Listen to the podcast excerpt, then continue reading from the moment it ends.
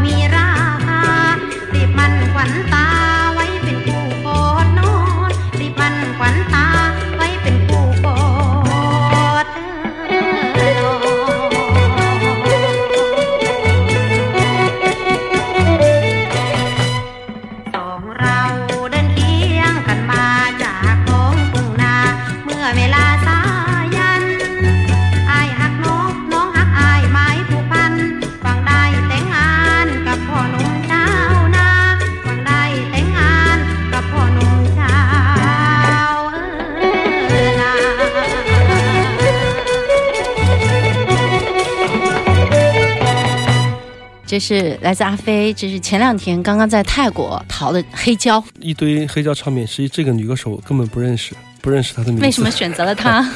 因为她好听嘛。因为像这种三三转的，就是大碟啊，当年的六七零年代的泰音乐特别昂贵。据那些店家介绍跟我说，就是一般他说这种唱片网上都会卖到。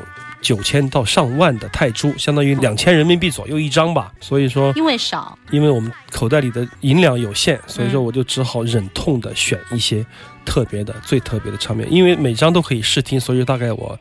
听了四五十张唱片吧，就是试听以后，我就选择了一些三三转的唱片。嗯，但结果店主跟我聊得开心，就给我打了一个特别让我惊讶的折扣，就是原来八千五的，他可能就一千五就给我。哇，太物超所值了，有一点变态，有的我都不好意思说什么了。然后他还送给我 T 恤衫，送给我什么？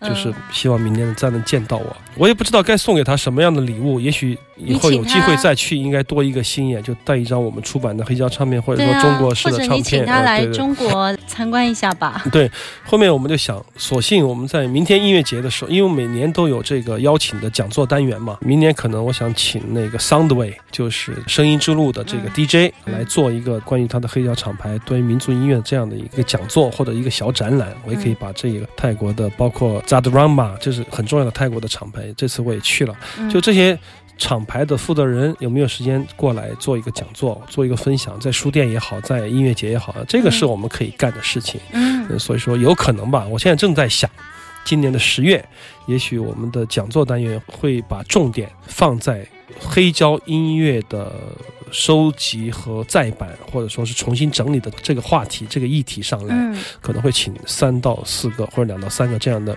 唱片人来做这样的分享，这个时候嗯。可能就可以串起来了啊！只是说他的英文真的不太好，相当于我的英文一样，所以说我们可以聊得很好，就 是两个在一个频道的人总能聊得很好，语言不是问题。那他自己老板就亲自看店是吧？对对对对，所以这是我们听到的泰式民谣，这个 long tongue 就是他们叫 lock tongue，L U K T H U N G，这种有着明显的泰式小调，但是它加了很多现代的合成器啊，一些器乐的伴奏的这种泰式民谣，在七十年代是非常红火的。嗯只是说当年的中南部的流行曲，在八十年代后几乎统治整个泰国的主流社会。因为你在曼谷，或者说在一些都市化的一个情景里面，你可以听到，在媒体上可以大量的听到一些泰 pop。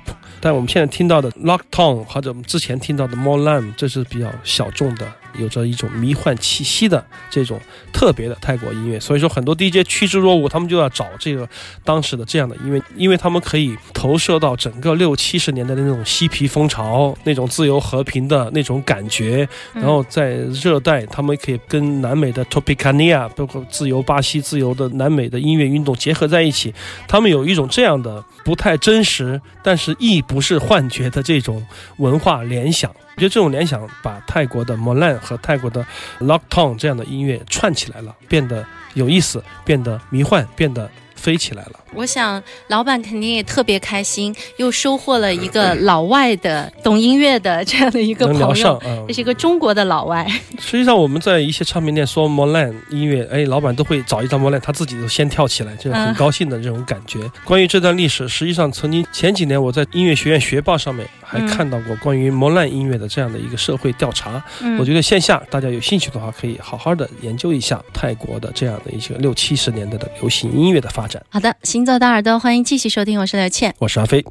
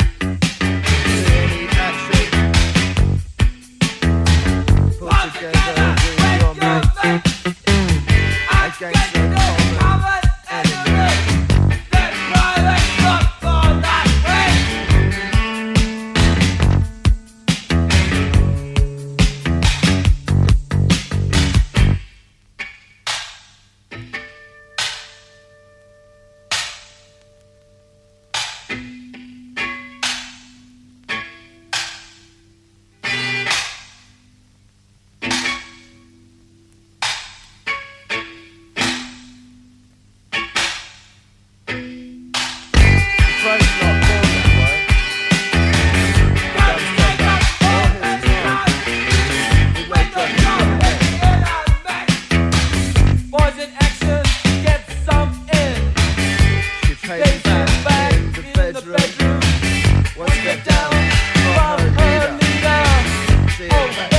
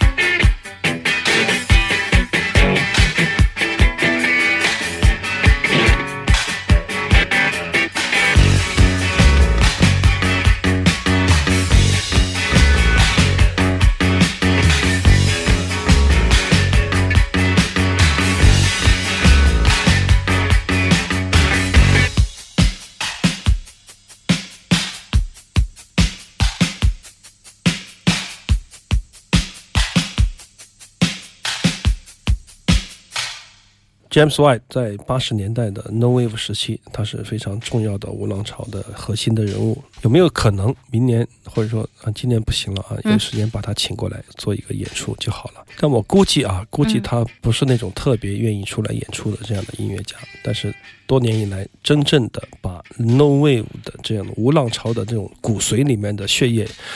一脉相承到现在的，我估计也只有他了。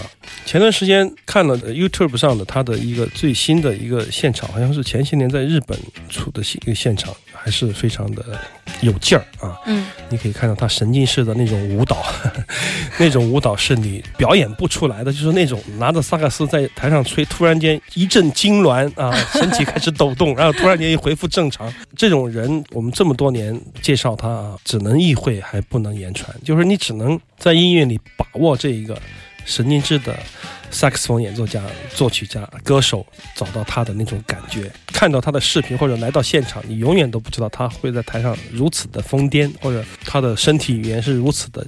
有意思，完全他的神经末梢都是和他的音乐融为一体的。就常常我们看一些演出，就是你会觉得哇很震撼，有一种感觉。还有哎，真的技术好。看 James White 你会会心一笑，你会觉得很开心，就是这样的感觉。但是他的音乐并非是你的肢体所能够替代的那种感觉，它是非常的阴郁，非常的。有律动的节奏，还有很强硬的态度的音乐啊！听他，我觉得跟同时期的 D A 啊那些 Sony Youth Sony 是后期了，这音乐你都觉得既视感没有那么强烈。这是 James White，他是我永远随时随地都愿意为您播放的一位不靠谱的爵士音乐家，同时也是一个不靠谱的摇滚音乐家。所以说，他们就是 No Wave。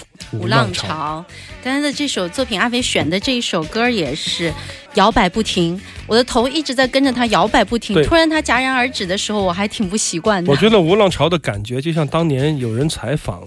忘了是谁，Linda Launch 还是 Otto Lindsay？嗯，就是无浪潮，实际上就是一群完全没有技术的艺术家组的乐队的音乐。然后你不可能，也不需要在他们的音乐里听到任何独奏和炫技的东西，因为这些东西都被他们视为可耻。哎，对，今天听到的 James White 就是无浪潮的杰出代表。in a, a free society that the police, military, are God, special, honorable.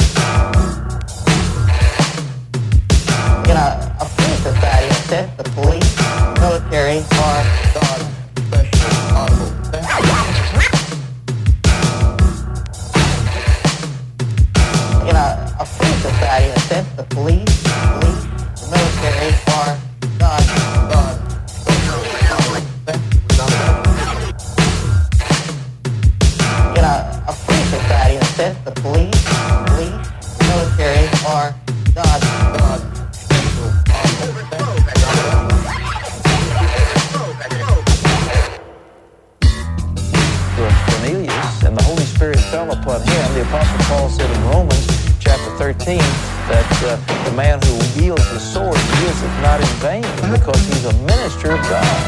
And so, in a, in a, a free society, in a sense, the police, the military are God's special honorable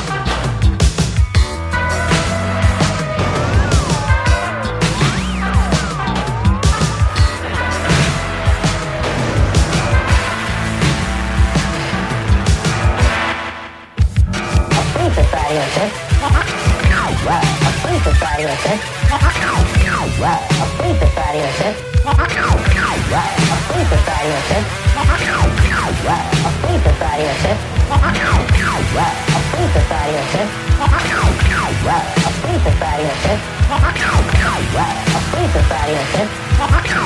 Well, a sleeper party with this. Well, a sleeper party with this.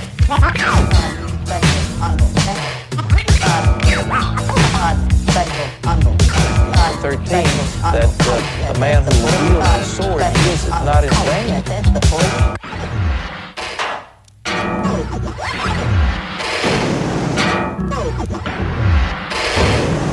Oh,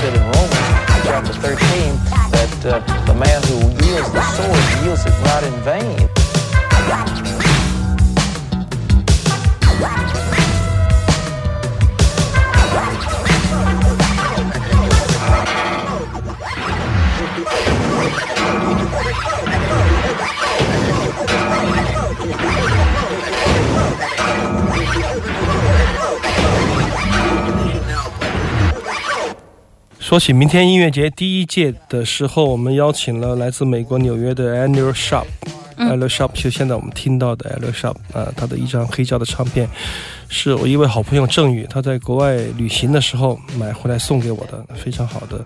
In the Land of Yahoos，在雅虎岛上啊，是这样的一个 Annual Shop 给我的感觉，因为当时他在明天音乐节有一个一个小时的 solo，但实际上就演奏的一首吉他曲，他的一个电子项目，然后还有二十分钟跟小何的做了一些即兴，我个人觉得是很精彩的一个即兴。当时很特别的是，因为小何当时候头脑发热。上台之前，他自己的专场首先做了个四分三三秒向 John Cage 致敬的一个沉默。当时在下边，所有人几百人都跟他一起沉默了四分三十三秒。那么呃长。偶尔有人咳嗽，你会想哇，几分钟的时间有这么长啊？对啊，你肯定会觉得这简直漫长的不得手。心出汗，然后想用东西扔他，你 后面又会觉得愤怒，然后前一分钟你还会觉得哦，在想 John Cage 哦，John Cage 他的禅意，嗯第二分钟你就想为什么我要在这里跟他一起耗着？如果有不知道 John Cage 的人该怎么办？小何说了嘛，嗯呃所以说第三部分你就说什么时候扔他，想上去打他。呃 当然这是一种很好的体验啊，嗯就只有小何干得出来。那么后面他们两个人的即兴的时候，小何也有很有意思的地方，就是说他是有一点点挑衅和冒犯。他会对艾勒 shop 说各种他认为的法文、英文、德文，他会作为肢体去跟艾勒 shop 来互动，然后他会即兴编一些歌词。有时候音乐家和音乐家之间的那种微妙的相互依存的即兴关系，实际上也是非常值得我们去研究的、去探讨的。就是说，他用什么样的方式，是挑衅，是呵护，是一起走，还是说完全的抗拒啊？在即兴的这样的舞台上，你可以完全可以一览无余的展示出来。啊嗯 l l Shop。你可以感觉到现在是非常绅士，而且他很愿意尝试去理解小猴在说什么的人。他能接得住吗？接得住啊！基于这样的组合，你只要给他一点点相互认知的时间和一点点思考的时间，就会出来很壮烈、很好的一个作品。A l Shop 的早期的这些我们听到的刚才这样的八十年代初的这种音乐，你可以想象他的音乐是非常严谨，甚至有一点苛刻，甚至对节奏和韵律的影响有一点点死板的这样的一个人。但是就是因为他的这些缺陷，使得他在另外一个领域上面，对于真正的声音的探索上面可以走得特别的远啊、因此他完全抛离了后面他就完全抛离了所谓的音乐的娱乐性。所以说，也正是这种特质使他走得更远。所以这张唱片应该算是 a l Shop 的一个分水岭。嗯，现在回想一下，当初在做这个明天音乐节的做第一届的时候，是不是可选择性特别的多？口袋里的钱特别的少，可选择的特别的多。嗯，然后这个定位是越来越清晰，越来越清晰。当然，这个明天节的定位，实际上我说的那个一点就是耳朵的定位嘛，嗯实际上就是行走的耳朵的定位，就是说我们所感兴趣的一切，嗯一切可以装进这个袋子里的东西，它可能非常民俗，也可能非常前卫，有可能是噪音，有可能是电子，有可能是当代的一个声音装置。基本上我会把我们的呃团队的好奇心。完全注入到明天音乐节里去，它比爵士音乐节就是十月份国际爵士更开放，呃对，更更延展。对对对对，就是更有个人恶趣味。昨天还跟这个我们的团队的同事在商量，如果我们要出一本。跟书店或者说 B 市现场出一本自己的杂志，名字应该就叫做《恶喜》吧，这是最好的一个名字，最好的对明天音乐节的阐释。